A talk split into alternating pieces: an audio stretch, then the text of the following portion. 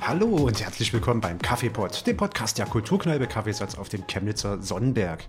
Ich bin der Stefan und ich nutze dieses Format gerne, um regelmäßig in Erinnerung an alte Computerspiele zu schwelgen.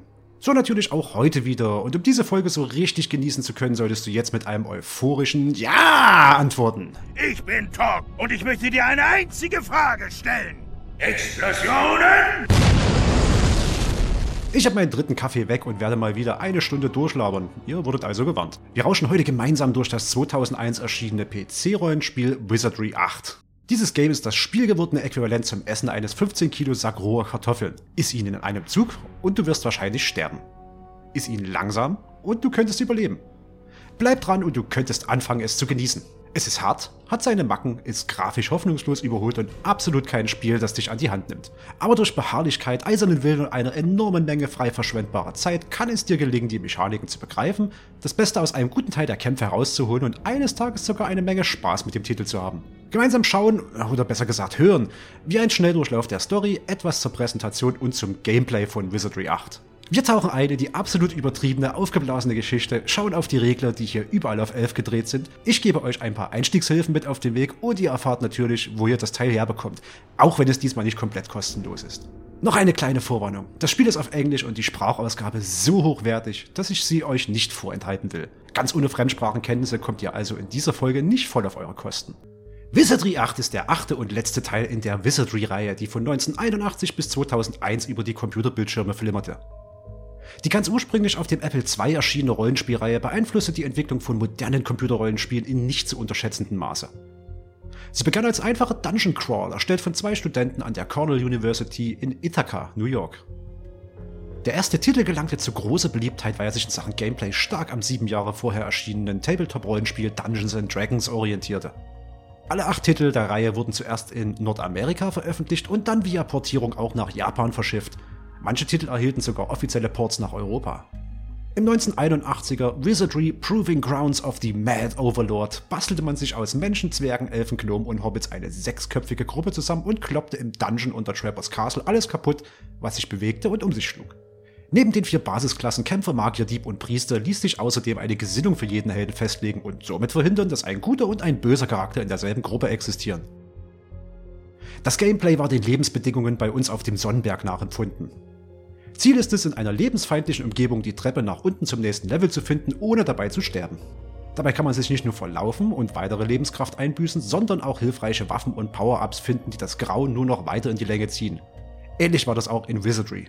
Wizardry 2, The Knight of Diamonds und Wizardry 3, Legacy of Lilgamin, liefen von Gameplay, Story und Setting ähnlich ab, bis man 1987 mit Wizardry 4, The Return of Werdner, ein paar Sachen veränderte. Dort spielt man den Endgegner aus Wizardry 1, der nach seiner Niederlage in die tiefste Ebene seines Dungeons gesperrt wurde und nun, haha, nach oben wandern muss. Statt den typischen Dungeon-Monstern verhaute man hier auch die Heldengruppen aus den ersten drei Teilen und verdiente sich auf Entwicklerseite erste Lorbeeren in Sachen Schwierigkeitsgrad. Gegnerische Ninjas konnten Wordner mit einem Schlag aus den Latschen kloppen und Diebe waren in der Lage, missionskritische Gegenstände wegzumopsen. Außerdem musste man erst einmal herausfinden, wie man den ersten Raum verlässt. Das weder auch nur den kleinsten Hinweis auf die geheime Tür gab, durch die er verlassen werden konnte, noch ein Ansatz dazu, dass diese nur mit einem Lichtzauber geöffnet werden konnte, den wiederum ausschließlich eine Gruppe Kleriker beherrschte, die man ihrerseits anwerben musste, obwohl sie aus allen wählbaren Begleitern im Kampf die nutzlosesten waren. Der beruhigende Stärkegeschmack einer rohen Kartoffel breitet sich in deinem Mund aus. Gammeln wir aber nicht so lange beim Urschleim herum. 1988 Wizardry 5, Heart of the Maelstrom, 1990 Wizardry 6, Bane of the Cosmic Forge, 1992 Wizardry 7, Crusaders of the Dark Savant und dann nichts. Zumindest für die nächsten neun Jahre. Bis dann 2001 Wizardry 8, diesmal ganz ohne Untertitel erschienen. Yay!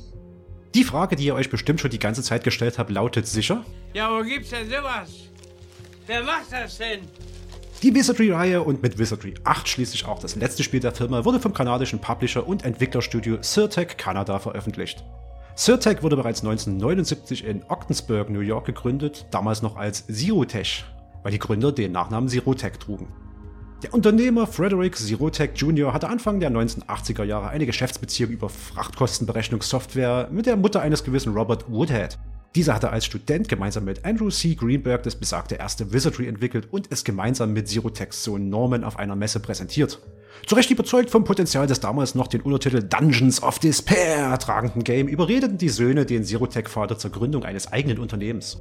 Ab dann wurde aus Zerotech schließlich Zyrtech, weil man in Anlehnung an das Fantasy-Szenario gerne die mittelalterliche Anrede Sir im Namen haben wollte. Bis 1992 ballerte man aus Octensburg die Teile 1 bis 7 raus und bekam dann vom kanadischen Entwickler MadLab Games das Taktikrollenspiel Jacked Alliance zur Veröffentlichung angeboten. Weil das ein Bombentitel war, nahm er nicht nur das Spiel unter Vertrag, sondern pflanzte nahe Ottawa ein eigenes Entwicklerstudio hin, schickte die Schwester des Firmengründers Linda Zerotech dorthin, baute gemeinsam mit MadLab-Gründer Ian Curry das neue Sirtec Canada auf und heiratete nebenbei direkt noch. Zwischen Wizardry 7 und 8 liegen also noch Jacked Alliance sowie das 1999 erschienene Jacked Alliance 2 samt der Erweiterung Unfinished Business aus dem Jahr 2000. Und gerade Jacked Alliance 2 habe ich selbst noch als geiles, aber bockschweres Game in Erinnerung. Super Sprachausgabe außerdem. Wollt ihr mal hören? Ich will für Sie hoffen, dass Sie gute Neuigkeiten haben. Entschuldigt mein Eindringen, Eure Hoheit, aber eine unserer nördlichen Patrouillen ist überfallen worden. Elliot, Sie Schwachkopf. Wir haben die Rebellen in Omerta vernichtet. Was hat das zu bedeuten? Ähm, wie wir gehört haben, Eure Majestät, äh, scheinen die Rebellen eine Art von Einsatzkommando von außen zu haben. Äh, wir vermuten, dass sie mit dem Hubschrauber angekommen sind, den wir vorhin entdeckt haben. Einsatzkommandos? Was für Einsatzkommandos? Und woher? Sie könnten angeheuerte Söldner sein, Eure Hoheit. Es waren nicht viele. Was? Woher haben die Rebellen das Geld, Söldner zu rekrutieren? Aber egal, ich will ihre Leichen zur Untersuchung haben. Ähm, die Rebellen scheinen den Überraschungseffekt zu ihrem Vorteil genutzt zu haben, meine Herrin. Sie haben uns geschlagen. Besiegt? Wir? Schicken Sie sofort meine Truppen dorthin. Ja, Eure Hoheit. Leider, leider, leider konnten die guten Games Sirtec nicht retten. Seit dem Aufbau von Sirtec Canada waren die beiden Standorte Ottawa und Ogdensburg operativ getrennt. In Ottawa wurde entwickelt, während in Ogdensburg verlegt wurde. Unter anderem übrigens die Nordland-Trilogie, also die Das schwarze Auge Computerspielreihe für den amerikanischen Markt. Der Publishing-Arm musste seine Geschäftsaktivitäten bereits 1998 einstellen und Kanada folgte 2003 praktisch direkt im Anschluss an den Release von Wizardry 8. Warum die Firma dicht machen musste, wurde nie so richtig geklärt, allerdings sollen Geldprobleme und zu krasse Wechsel im Handelsmodell als Faktoren benannt worden sein. Naja, in Japan kam die Wizardry-Reihe zu Lebzeiten trotzdem gut genug an, dass man 1991 51 Minuten Anime draus gemacht hat. 6,2 auf INIB, sieht ganz cool aus, basiert auf dem allerersten Spiel und hat aber trotzdem schon die erst in späteren Teilen erschienene Ninja-Klasse mit drin. Okay, zurück zu Wizardry 8. Die Story. Fangen wir doch mal mit der Story an. Worum geht's? Das Intro klotzt inhaltlich, statt einfach nur zu kleckern. Gebt euch das mal. Before the beginning, the Cosmic Lords crafted three artifacts. First was the Astral Domine, infused with the power of life itself. Next, the Chaos Moleri, source of all change. Last was the Destiny Dominus, containing all knowledge. The Lords created the very first world using these artifacts, planet Dominus, and placed it next to the cosmic circle. When the work of creation was finished, the Lords hid the items using the cosmic forge, and so their secrets remained hidden for a time. Then the unthinkable cosmic forge was stolen. The magic concealing the three items failed. News of the artifact spread throughout the countless worlds. With it spread an even more unbelievable rumor. Whoever obtains all three will gain the powers of the cosmic lords. The astral domine was first of the three to be found. Hidden on a remote world, it was the subject of a bitter war between the militant Umpane, the devious Trang, and the Dark Savant. In the end, the Dark Savant gained the Astral Domine. Within it, he found a map pointing to Dominus. The Chaos Moleri was discovered half a galaxy away. The Mook found the device when it tore through a nearby moon with unbelievable force. When the Mook recovered the object, they too discovered a map. The Destiny Dominus collected dust in a remote monastery on Dominus for uncounted years. Its true powers concealed with magic writ by the Forge. But the Destiny Dominus is no longer there. A madman named Martin stole it, they say. And Martin has vanished. A new age is about to begin. A new page will be written in the Book of Fate. It is the time of the ascension and the dawning of a new destiny. Who will prove worthy? Who will become cosmic lords themselves? Wir haben drei statt sieben Dragon Balls und eine ganze Galaxie voller abgefahrener Völker. Habt im Hinterkopf, dass das eine mittelalterliche Fantasy-Rollenspielreihe ist. Wie kriegen wir jetzt Elfen, Zwerge und Halblinge in das Setting gepresst, ohne mit Warhammer 40k, Shadowrun oder Evox Karawane der Tapferen in Copyright-Konflikte zu kommen? Grimpack der Mook hat eure Gruppe als Begleitschutz für eine Reise angeheuert. Er sagte weder wohin es geht, noch wie lang sie dauern würde. Und ihr habt euch gerade noch gefragt, ob Grimpack nicht ein sehr mächtiger Zauberer ist, dass er ein Metallschiff zum Segeln bringen kann, als er schon von eurer Heimatwelt abhebt. Nach einer langen Reise durch die ewige Finsternis des Weltraums kommt ihr am Planeten Dominus an. Grimpack, der Mook, erklärt euch, dass er von seinen Mook-Kollegen als Experte rangeholt wurde, um einem lokalen Ritual beizuwohnen. Er fügt hinzu, dass es ab jetzt etwas schwieriger werden könnte und sollte in den nächsten Minuten Recht behalten. Gerade als ihr nämlich zur Landung auf Dominus ansetzen wollt, haben die Sensoren des Dark Savant Schiffs eure Anwesenheit bemerkt.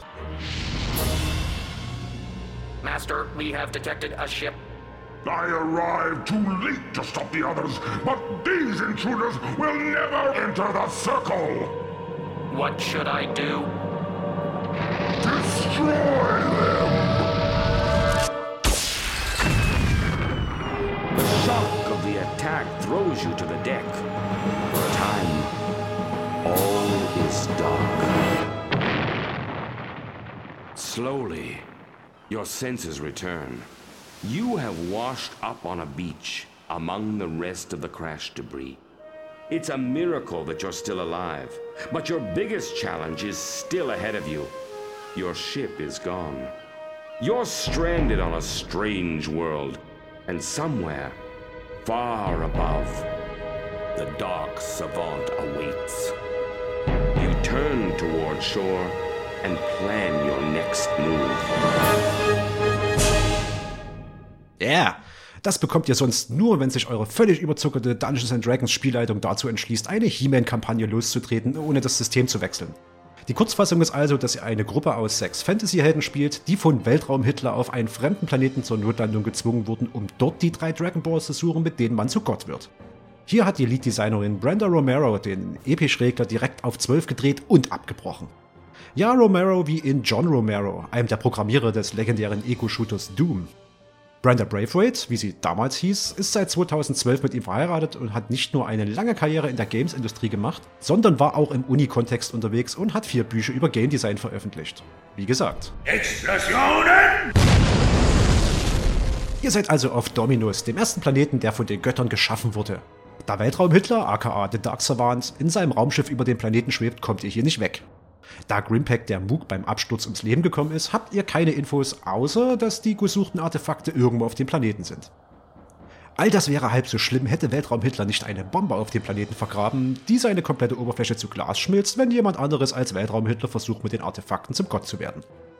Willkommen in Wizardry 8. Der beruhigende Stärkegeschmack einer rohen Kartoffel breitet sich in deinem Mund aus. Ihr kommt hoffentlich noch mit, denn das war nur die Einführung. Spoilerwarnung ab hier, aber keine Sorge, euch kurz durch die gesamte Story zu schleifen, ist, als ob ich euch einen leichteren Schwierigkeitsgrad schenke. Wer doch auf Spoiler verzichten will, springt einfach zu. 19 Minuten und 30 Sekunden, wo es dann direkt mit der Präsentation weitergeht. Weltraum Hitler landet auf Dominus und wird prompt bestohlen. Nein, nicht von euch, sondern von der Mafia. Oh, die Mafia auf diesem Planeten besteht aus aufrechtgehenden, verdammt cleveren und verdammt wehrhaften Ratten. What kind of idiot are you? I'm the head Razuka. I don't work for people. Die Mafia klaut ihm das einzige der drei Artefakte, das sich zum Zeitpunkt seiner Landung noch in seinem Besitz befand. Den Astral Domine, der Schlüssel zum Leben. Und tauscht ihn gegen eine wertlose Glaskopie. Ihr trefft auf Weltraum Hitler, als er das gerade feststellt und reichlich angepisst die Kopie nach euch schmeißt. Ihr schnappt euch also das Duplikat und kauft der Mafia das Original ab, was ungefähr all eure Ersparnisse frisst. Komplett bankraut macht ihr euch auf, das zweite Artefakt aufzutreiben. Dazu verbündet ihr euch mit einer der beiden Parteien der sich miteinander im Krieg befindlichen Aliens auf Dominus. Die Umpani sind ein autoritäres Regime kriegerischer Nashörner, komplett mit Uniform, Kasernenmusketen und Kalendern von Nashornfrauen im Kasernenspind. Die Trang sind furchteinflößende Insektenwesen, deren Schwarm schneller wächst als der Pfandflaschenberg im Kaffeesatzlager. Habt ihr euch für eine Fraktion entschieden, dürft ihr die lokale Botschaft der Moog, ein Volk aus technologisch und sozial fortgeschrittenen Wookies, besuchen. Dort bestaunt ihr mit allen Sinnen, allen voran den Tastsinn, das zweite Artefakt, den Chaos Molari, der Schlüssel zur Veränderung. Hat man euch dann endlich beim Bestaunen erwischt, wird es Zeit, sich höflich zu entschuldigen und die optisch nicht zu unterscheidende billige Glaskopie zurück auf das Podest zu legen. Denn es war schließlich nur eine Frage von Gelegenheit, bis ihr den Move der Rattenmafia nachahmt. Für das dritte Artefakt, den Destiny Dominus, den Schlüssel zum Wissen, begebt ihr euch auf eine Reise zur Erleuchtung. Dazu stattet ihr den Trini, einem spirituellen Jägervolk aus Hamstermenschen, das in einer Baumstadt lebt, einen Besuch ab und konsumiert so lange Pflanzen mit psychotropen Wirkstoffen, bis ihr eine höhere Bewusstseinsebene erreicht und mit Geistern sprechen könnt. So trefft ihr schließlich auf Martin, der den Destiny Dominus vor langer Zeit gestohlen hat und durch das endlose Wissen, das ihm dieses Artefakt vermitteln konnte, wahnsinnig wurde. Nur so am Rande, wenn euch Martin das Artefakt überlässt, habt ihr hoffentlich schon den besonderen Gegenstand, den er vor einer Weile erschaffen hat, gefunden. Dieser schützt euch nämlich vor den Irrsinnseffekten, die damit einhergehen, dass ihr beim Aufheben des Artefakts von absolut allem Wissen durchströmt werdet. Ohne diesen besonderen Gegenstand ist eure Gruppe ansonsten nur am Lachen und haut sich gegenseitig aufs Maul, solange ihr den Destiny Dominus festhaltet. Der beruhigende Stärkegeschmack einer rohen Kartoffel breitet sich in deinem Mund aus. Okay, jetzt wird's wild. Wenn ihr jetzt alle drei Artefakte bei euch habt, bleibt nur noch das kleine Problem der völligen thermonuklearen Vernichtung in Form einer vergrabenen Bombe.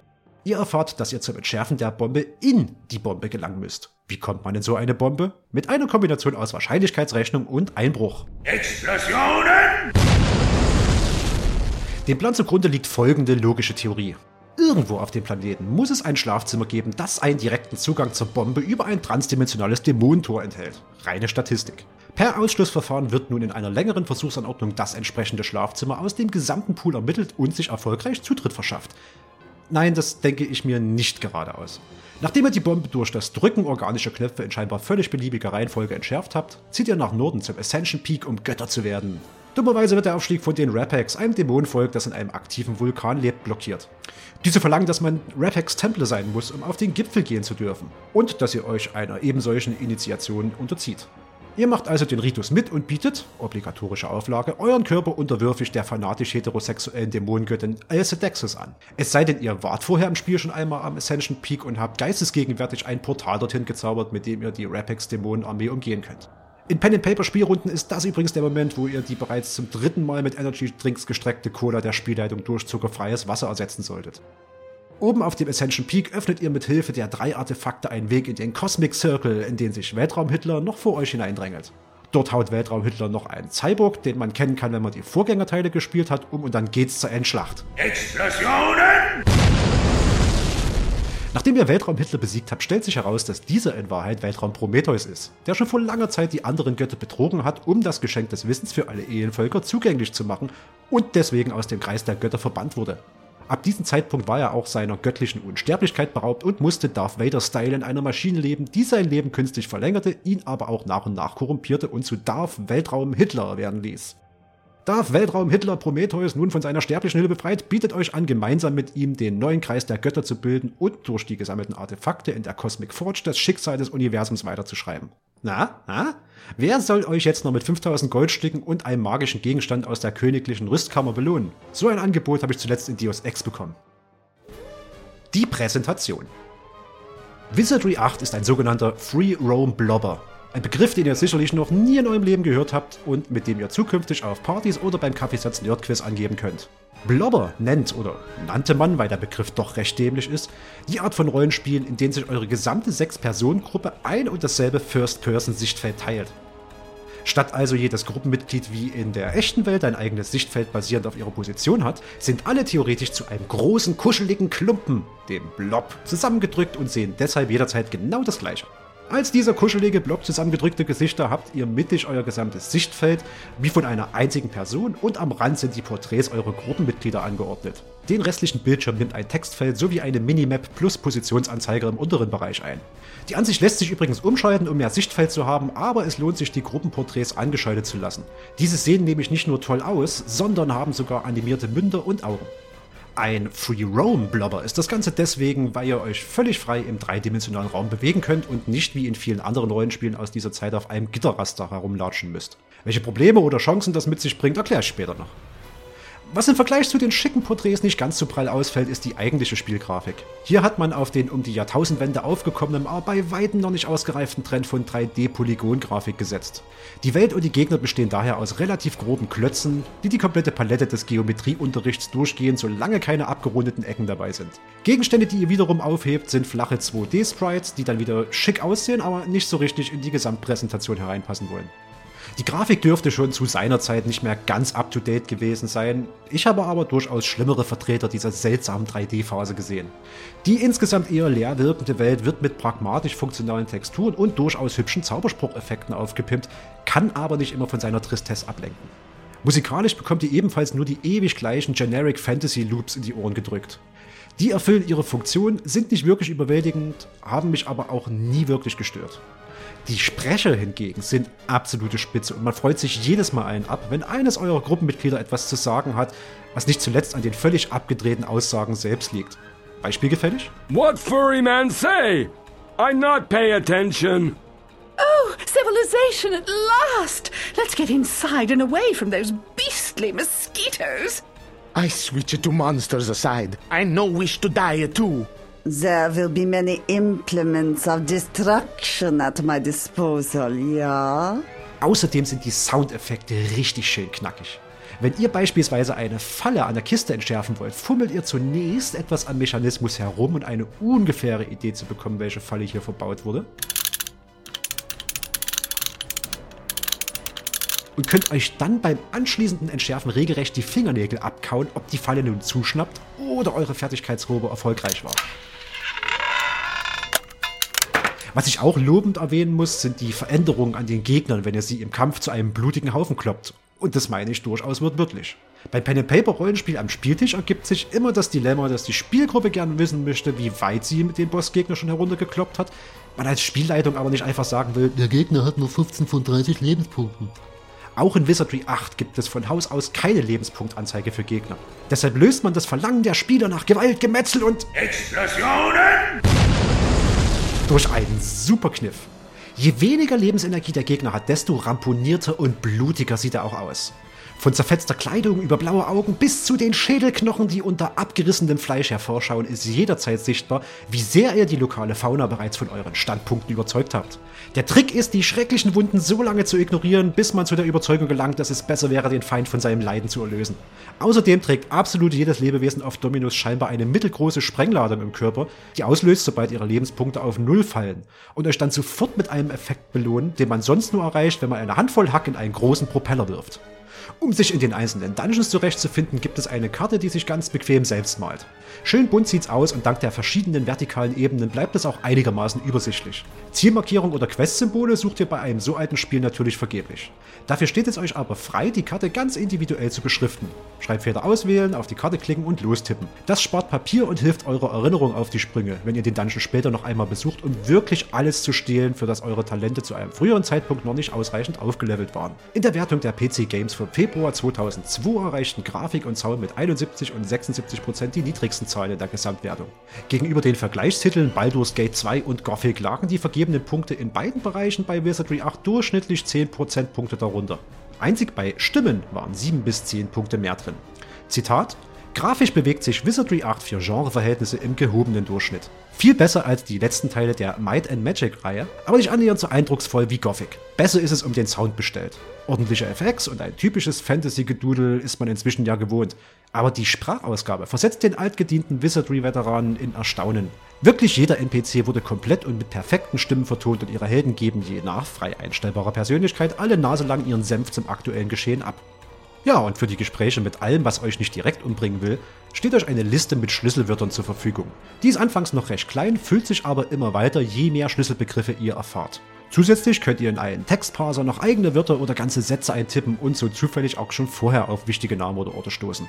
Und um die Frage vorwegzunehmen, ja, das geht auch mit allen erdenklichen Schimpfwörtern, mit entsprechender Reaktion. From now on, I shall test my weapons on you. So viel zur Präsentation. Ich hole mir mal einen Kaffee, um aufgedreht und munter nach einer kurzen Pause direkt in das Gameplay reinzuschauen. Chapter 1 The hero found himself shipwrecked on a strange world.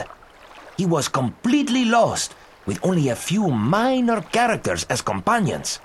Fearlessly, the brave hero set out on his quest. He's awfully talkative for a dead guy. Well, let's get a move on. Would anyone like to wrestle? I beat all the boys in my village. a most stimulating exchange of ideas. Gameplay. Wie spielt sich das Teil nun also? Tutorials oder andere Einstiegshilfen könnt ihr schon mal direkt knicken. Das erste, was ihr zu sehen bekommt, ist ein noch recht leerer Bildschirm mit sechs leeren Feldern und der Aufforderung, eure Gruppe zu versammeln.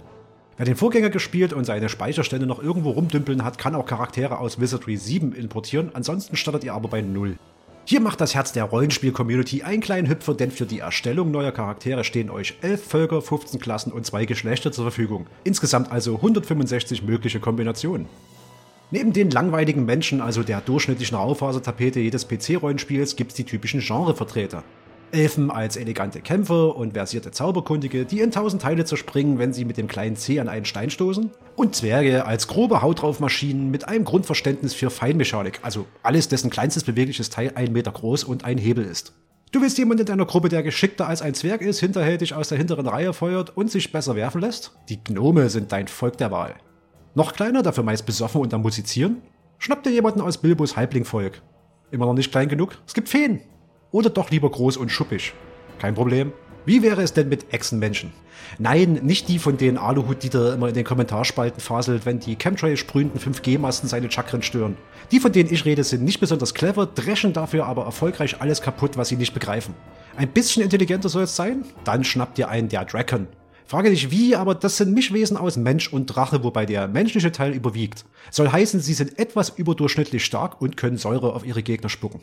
Für mehr Kuscheligkeit in eurem Gruppenblob gibt's die Fellpur, Rawolf und Mook. Also flinke, geschmeidige und wenig resistente Katzenwesen oder supersportliche Wolfsmenschen mit dicken Fell.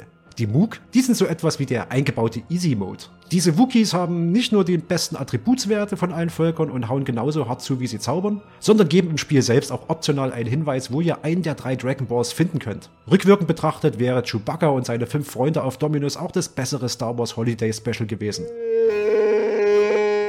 Wie viele Klassen hat euer letztes Rollenspiel gehabt? Interessiert mich nicht, denn Wizardry 8 hat 15 Klassen. Kämpfer stehen vorn, hauen drauf und werden gehauen.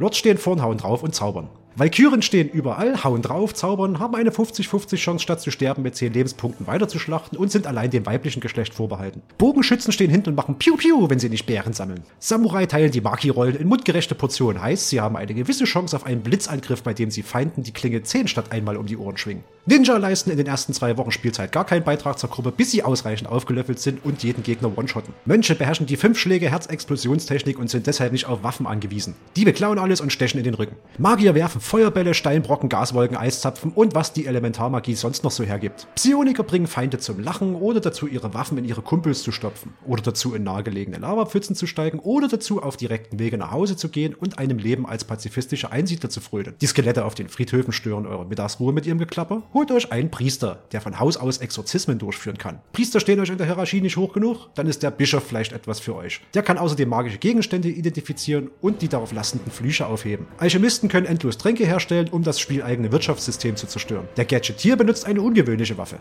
Eine Pistole. Aber das ist der langweilige Teil. Was, wenn ich euch sage, dass ihr eine Mikrowelle im Kloster überlasten, den Mikrochip darin herausreißen und mit Panzertape auf eine Gartenschlauchspritze montieren könnt, um euren Feinden Hirntumore zu verpassen? Die Aufgabe dieses Mittelalter-MacGyver ist es, aus herumliegenden Müll lustige Apparate mit unglaublich hohem Verletzungsrisiko zu bauen. Noch nicht abgefahren genug? Lasst mich euch vom Baden erzählen.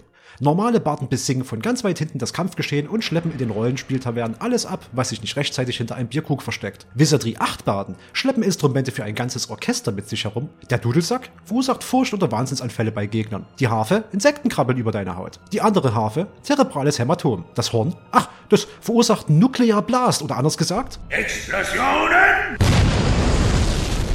Ihr könnt also erstmal ganz in Ruhe eure Gruppe zusammenstellen und euch dabei ausmalen, welche Leiden eure Gegner am häufigsten erfahren sollen, wenn ihr dann auf höheren Stufen angekommen seid. Nach einer kurzen Verteilung von ein paar freien Punkten auf Attribute und Fähigkeiten geht's in den finalen Schliff, also Charakterporträt und, ganz wichtig, Stimme. Bei der habt ihr die Auswahl aus nicht zwei, nicht drei, nicht vier, sondern neun verschiedenen ganz persönlichen Stimmen, die ihr unabhängig vom restlichen Körper eurer Gruppe sowohl auf männlich als auch auf weiblich drehen könnt. Insgesamt also 36 mögliche Varianten. Und hier hat sich Sirtech so richtig ausgetobt. Es gibt die allseits beliebten rechtschaffen dämlich Persönlichkeiten. By my honor, I swear I'll protect you from danger. Es gibt die überheblichen. I measure our progress in bodies. Es gibt so ziemlich jeden Akzent, der ein gewisses Unterhaltungspotenzial in sich trägt. Don't forget to pillage the bodies! I cannot track my prey carrying all this, this bric-a-brac. Flee for your lives, me friends. Es gibt die eher rationalen Mitglieder. Stand back and watch me fight. You might learn something. Und dann gibt es noch die äh, etwas weniger rationalen. Imagine that. Driven mad by infinite knowledge, he killed himself and his followers. I envy him. I can't see what I'm doing. He's a real smooth talker. For a dead guy! Zu tun gibt's eine Menge in Wizardry 8 und wenn es eure Stufe hergibt, könnt ihr Ort und Reihenfolge relativ frei festlegen. Die Sümpfe zum Beispiel sind der beste Ort, um sich von unterarmgroßen Mücken mit Malaria infizieren zu lassen. In der Baumstadt könnt ihr euch von feindseligen Feen in einen Total Party Wipeout zaubern lassen, wenn euch die Trini-Jägerpatrouille nicht die halbe Hängebrücke zurückschieben. Geht doch mal die Minen besuchen und lernt, woher der Begriff Motion Sickness kommt, wenn ihr in einer Kipplore mit 120 km/h durch die Tunnel rast. Oder ihr versucht über Waldwege nach Arnica, eine der wenigen Städte auf Dominus, zu gelangen. Viel Spaß mit den 500 Räuberpatrouillen, die alle drei Meter in die Welt teleportiert werden.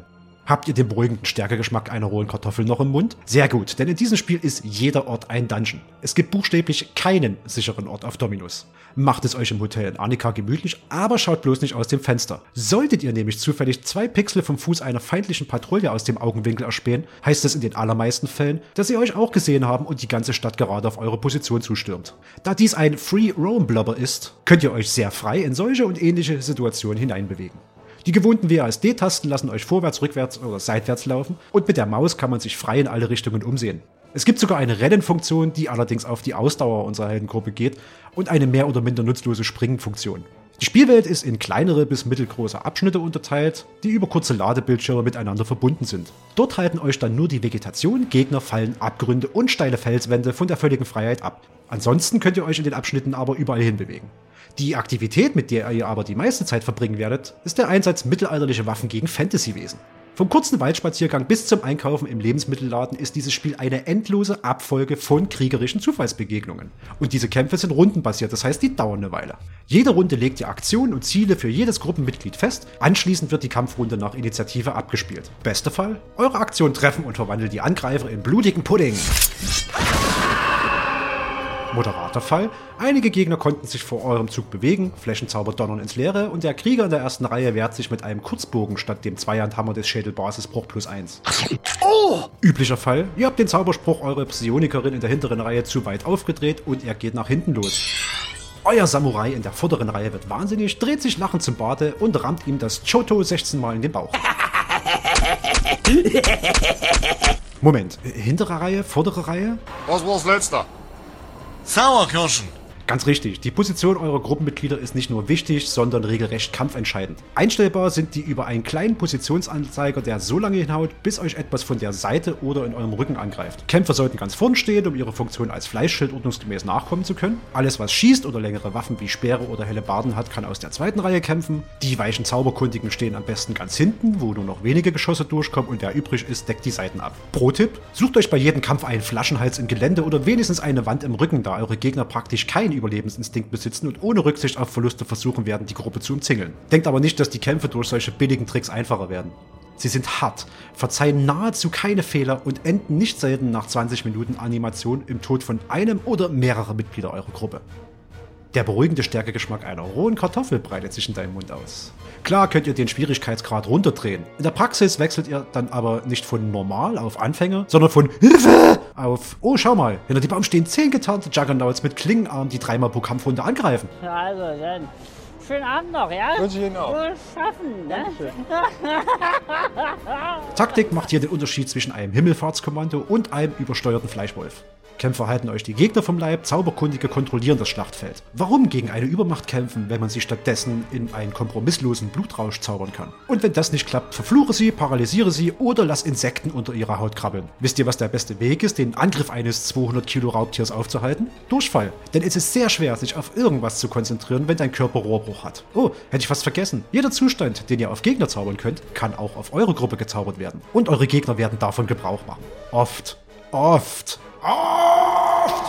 Zum Glück könnt ihr in der Welt weitere Charaktere finden und sie davon überzeugen, euch zu unterstützen. Bis zu zwei von ihnen könnt ihr jederzeit dabei haben. Sei es der menschliche Dieb Miles aus Arnika, die weltraumreisende Valkyrie wie Domina oder der Umpani-Barde Sax. Diese könnt ihr dann nach Belieben ausrüsten, also alles, was ihr an nützlichen Stuff mit sich tragen, in euer Gruppeninventar überführen. Wer kann, schnappt sich RFS 81, den ehemaligen Dark Savant-Roboter, der dank einer Fehlfunktion in der Freund-Feind-Software nun auf eure Hilfe beim Finden geeigneter Ziele angewiesen ist. Add creature to extinct species log. Der ist nämlich nicht nur dank seiner Metallhände eine verdammt gute Mönchsklasse, sondern nörgelt auch als einziger Begleiter nicht herum, wenn es darum geht, unbeliebte Gebiete zu betreten. Die anderen eher nicht so. Wer als Kind in den 90er Jahren viel Zeit vor der Glotze verbracht hat, findet aber auch hier eine Lösung. A-Team-Style. Wer hingegen weder das A-Team noch Mr. T kennt, macht folgendes. Packt so viel Gewicht wie geht in den Rucksack der Beschwerdeführer und rennt ein paar Runden im Kreis. Sobald er von der Anstrengung bewusstlos wird, schleift er ihn ins feindliche Gebiet. Okay, er wird sich heftig über den nicht konsensuellen Ausflug beschweren und bekommt einen Debuff, aber ihr spart euch zumindest das spätere Gesuche nach eurem Begleiter. Oh, boys, my head still hurts. Uh, now, where are we? Hmm, this place reminds me of a song I wrote called Get Me the Hell Out of Here Before Something Bad Happens. I wrote it before I got a handle on good song titles, you understand. Abseits eurer Hauptmission, die größte Bedrohung der gesamten Galaxie aufzuhalten und zu Göttern zu werden, gibt es natürlich einen Haufen Kram als Nebenquests.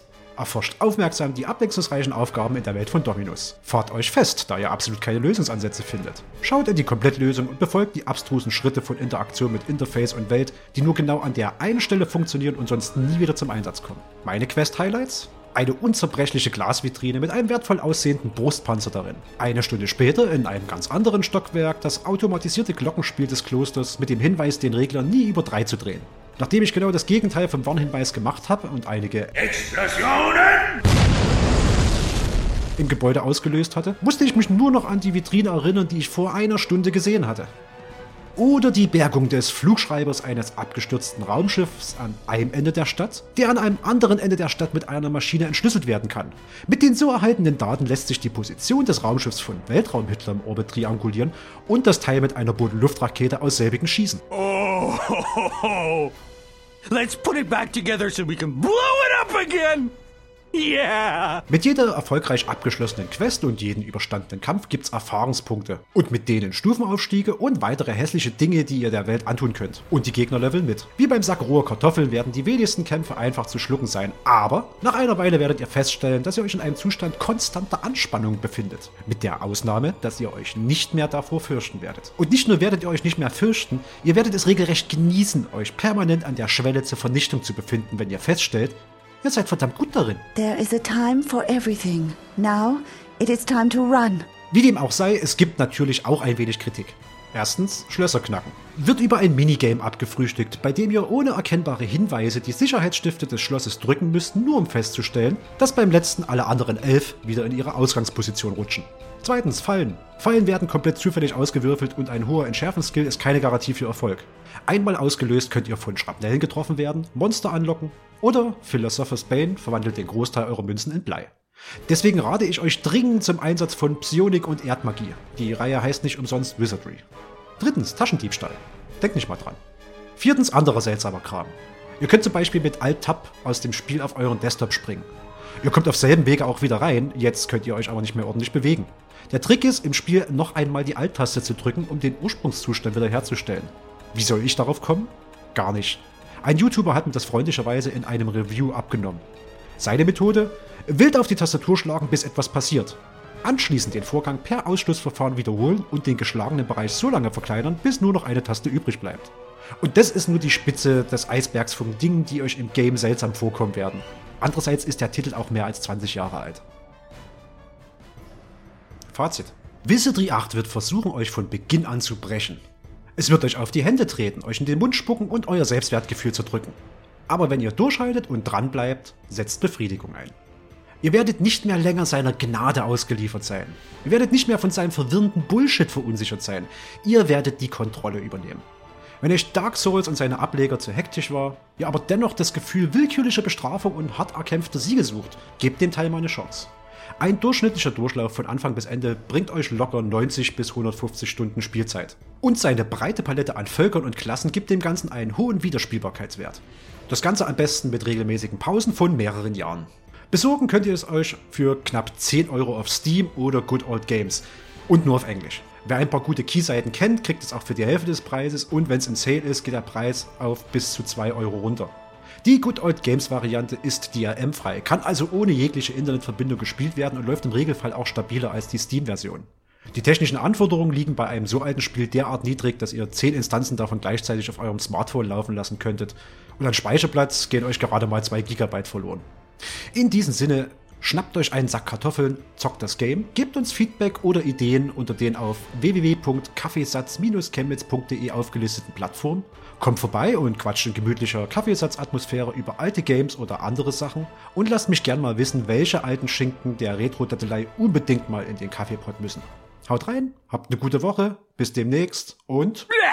These rocks taste bad!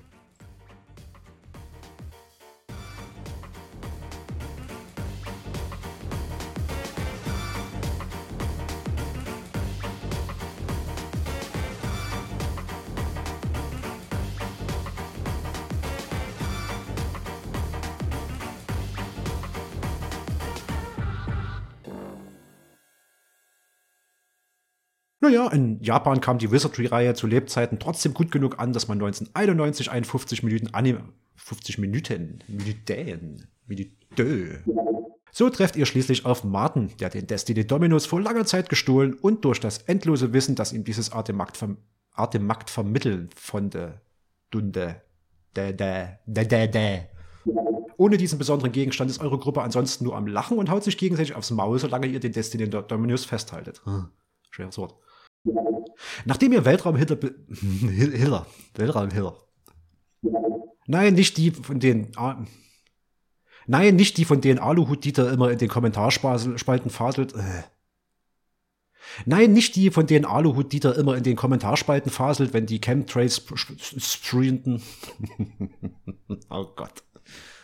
Bei Küren stehen überall, hauen drauf, zaubern, haben eine 50-50 Chance zu sterben. Äh, statt, die haben auch eine 50-50 Chance zu sterben, gar keine Frage.